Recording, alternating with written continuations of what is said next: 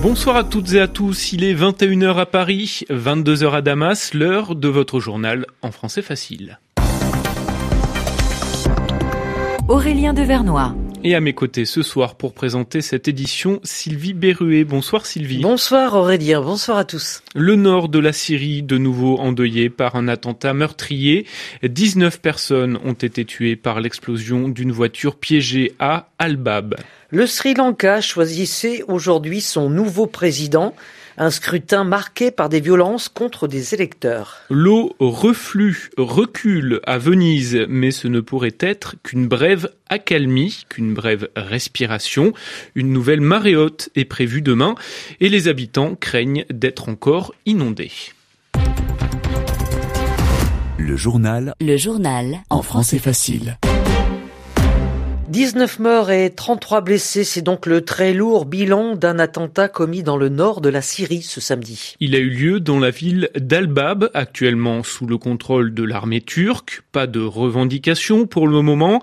Et dans cette région où les groupes armés et les tensions sont multiples, il sera difficile d'identifier les auteurs de cette attaque, Oriane Verdier.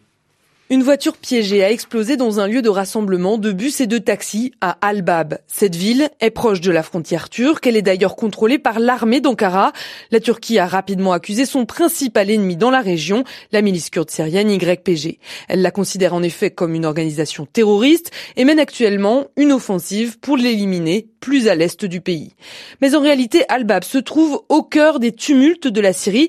À l'est, il y a donc cette zone aujourd'hui défendue par le régime de Bachar al Assad et les forces kurdes face à des groupes armés pro-turcs. À l'ouest d'Al-Bab, la grande ville d'Alep, contrôlée par le régime. Et plus à l'ouest encore, la région d'Idlib, dernier bastion de la rébellion et de groupes djihadistes, dont le plus influent, Ayat Tahrir al-Sham, ancienne branche d'Al-Qaïda. Al-Bab est aussi l'ancien fief de l'organisation État islamique, chassé par l'armée turque il y a deux ans. Aujourd'hui, le I est retourné à un statut d'organisation clandestine qui mène des attentats meurtriers dans la région. En Iran, une personne est morte lors d'une manifestation de protestation contre l'augmentation de 50% du prix de l'essence. Le décès a été enregistré dans la ville de Sirjan où des heurts ont opposé manifestants et forces de l'ordre. Par ailleurs, en Irak, le mouvement de contestation du gouvernement a repris son sit-in sur un pont de Bagdad. Une grève générale est prévue demain dimanche dans le pays. Le Sri Lanka a voté aujourd'hui à l'occasion de l'élection présidentielle. Un scrutin sous tension avec le possible retour au pouvoir des Rajpaksé, une famille de dirigeants politiques qui ont déjà eu la haute main sur le pays pendant une décennie. Et signe de cette tension, cette attaque contre un convoi de bus transportant des électeurs musulmans aucune victime grave n'est toutefois à déplorer. Correspondance régionale de Sébastien Farcy. Les assaillants ont barré cette route du nord-ouest de l'île avec des pneus enflammés et des barrières improvisées, ceci afin de ralentir ce convoi composé de plusieurs bus affrétés pour transporter des électeurs musulmans. Ils ont ensuite caillassé et tiré des balles dans les vitres d'au moins deux de ces véhicules avant de s'enfuir. Aucune personne n'a été gravement blessée et les électeurs ont pu se rendre au bureau de vote.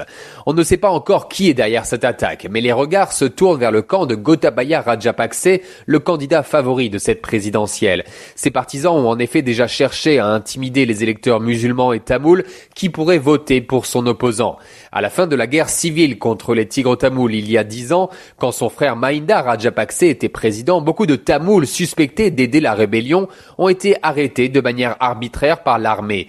Beaucoup ont donc peur du retour de ce clan réputé pour sa politique autoritaire. Les musulmans, eux, craignent que les Rajapakse soutiennent les extrémistes bouddhistes qui saccagent régulièrement des commerces musulmans depuis un an. Sébastien Farsi, New Delhi, RFI. Et les bureaux de vote ont fermé dans l'après-midi au Sri Lanka.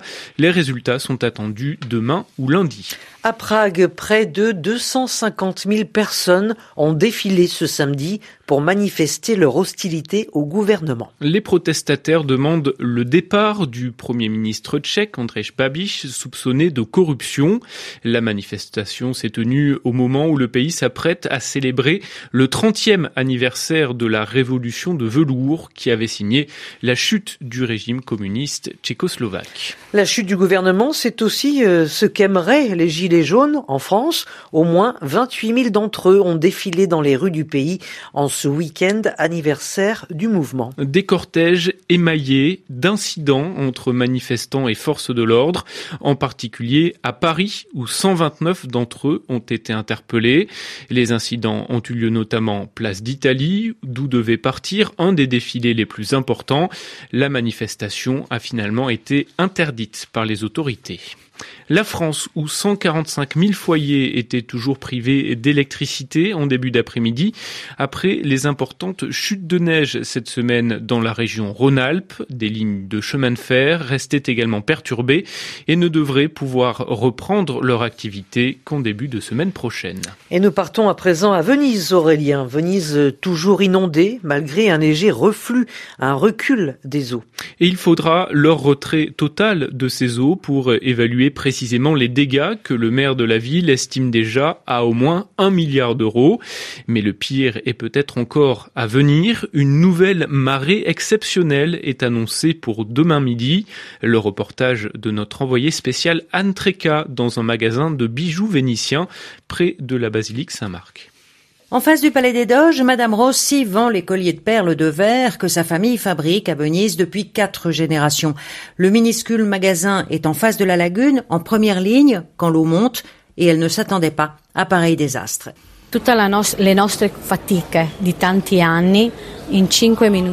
En cinq minutes, notre travail de tant d'années a été balayé par l'eau. Moi, disons que j'ai de la chance, parce que c'est moi qui fais toutes ces choses. Je produis moi-même. Je n'ai qu'à les reprendre, tous ces bijoux, les remonter moi-même. Mais je pense aux énormes dommages dans cette pauvre ville submergée et aux familles qui n'ont plus de maison. Et demain, ce sera pire. On parle de 1m60. C'est reparti pour un tour. En attendant, je nettoie là où je sais que l'eau ne montera pas.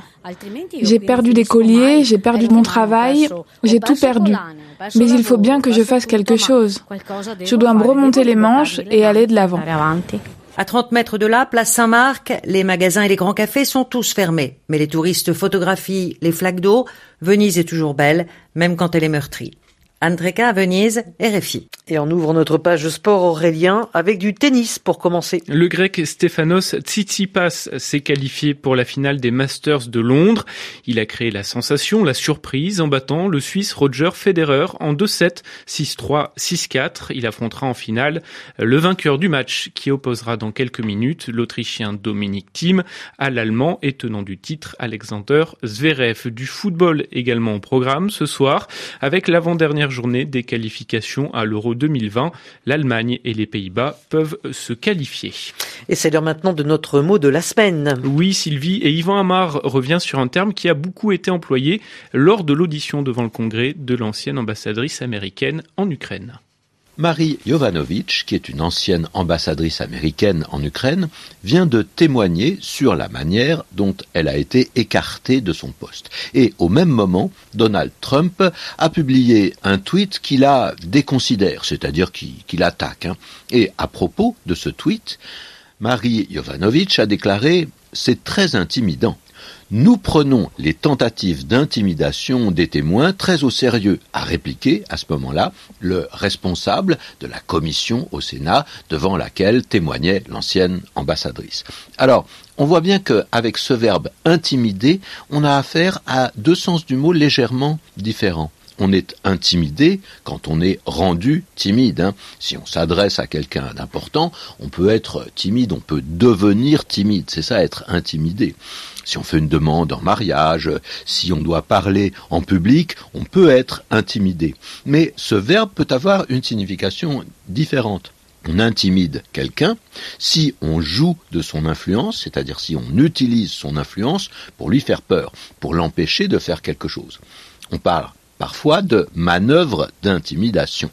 Et de quoi s'agit-il? En fait, de menaces. De menaces peut-être voilées, c'est-à-dire peut-être indirectes, mais de menaces quand même. Et tout cela est tout à fait clair pour celui qui est menacé.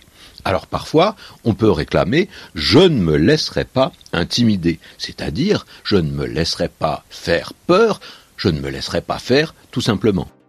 Merci beaucoup Yvan Amar et c'est ainsi que se termine ce journal en français facile. Tout à l'heure sur